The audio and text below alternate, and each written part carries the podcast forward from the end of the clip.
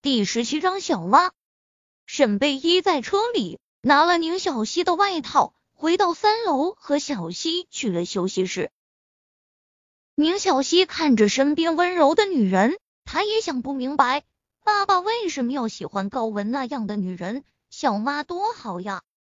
这么想着，心里的想法更坚定了几分。推门走进休息室，偌大的休息室里。高文被一大群人围着，有帮着整理礼服的，有帮着化妆的，有帮着做头发的。她就像是一个王后一般，被所有人捧着、恭维着。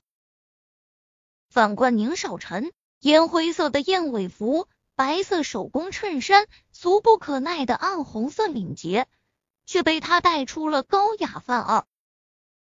此刻，他拿着一本书。坐在一旁，最平凡的动作，却也自成了一道风景线。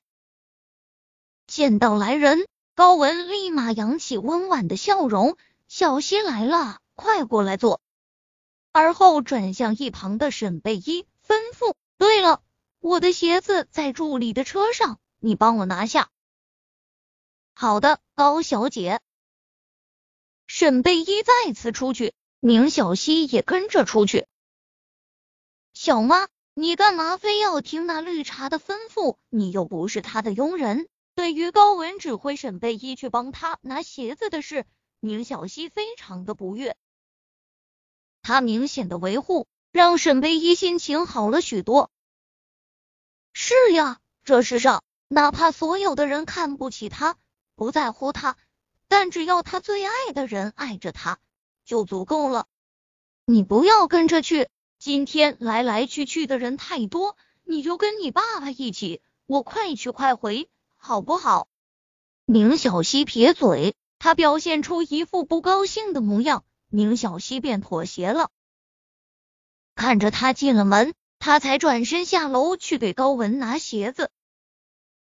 只是他前脚才进电梯，一道小身影后脚便溜去了酒店的另一端。半小时后。宁少，宾客已到齐，前面问是否可以入场了。柳絮进门询问着宁少臣。宁少臣将手中的书放下，起身走到高文身后，俯身打着高文，很美。他温柔的赞美着，充满磁性的声音让一众女眷迷失了自己。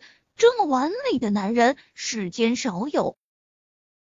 对于宁少臣的赞美，高文显然非常受用，面露微笑。这时，化妆师们正好收了手，一起站到了一旁。负责人毕恭毕敬的说道：“宁少，都好了。”不同于之前的温柔，闻言，宁少臣只是冷冽的嗯了声，然后便牵起高文的手：“走吧。”接着，一众人。便前拥后护的跟着两人往门口走去。柳絮也牵起了宁小溪的手，走吧，臭小子。宁小溪却甩开他的手，坐回原来的凳子上，看着门口一动不动。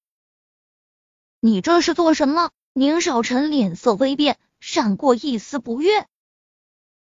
我等我小妈，你们先走吧。小妈。众人闻言，开始小声的议论开。高文阴沉沉的看了眼宁小溪，面上却温柔的问道：“小溪，你小妈是谁？她这做后妈的还没嫁过去，又从哪来一个小妈？”想着之前离开的沈贝依，他手指掐进了掌心之中，一个保姆居然叫他小妈，呵，小妈就是 S。宁小溪看着高文，皮笑肉不笑的解释着，看似一脸无害。高文的脸色却又沉了几分。这孩子，他这几年那么费力的讨好他，他却从来不给他好脸色看。那保姆才来多久，居然都叫上人家小妈了，心里的恨意滋生。待他正式嫁入宁家后。第一件事便是把这碍眼的臭小子弄走。先走吧，你留下来陪他。宁少臣瞪了眼宁小溪，拉着高文转身离开，并吩咐柳絮先留下来。但宁少臣的默认与不解释，让众人又是一阵唏嘘，对宁小溪口中的小蛙更多了份好奇。沈贝一回来时，休息室里只有宁小溪和柳絮。他将手中的鞋子递给柳絮，这是高小姐的。柳絮看着沈贝依，上下打量了一番，眉头皱成一团。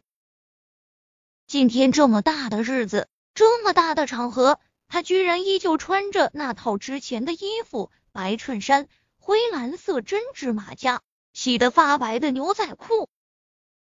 沈小姐，我要带小溪去前面了。你，她是保姆，她自然知道自己没有资格去前厅。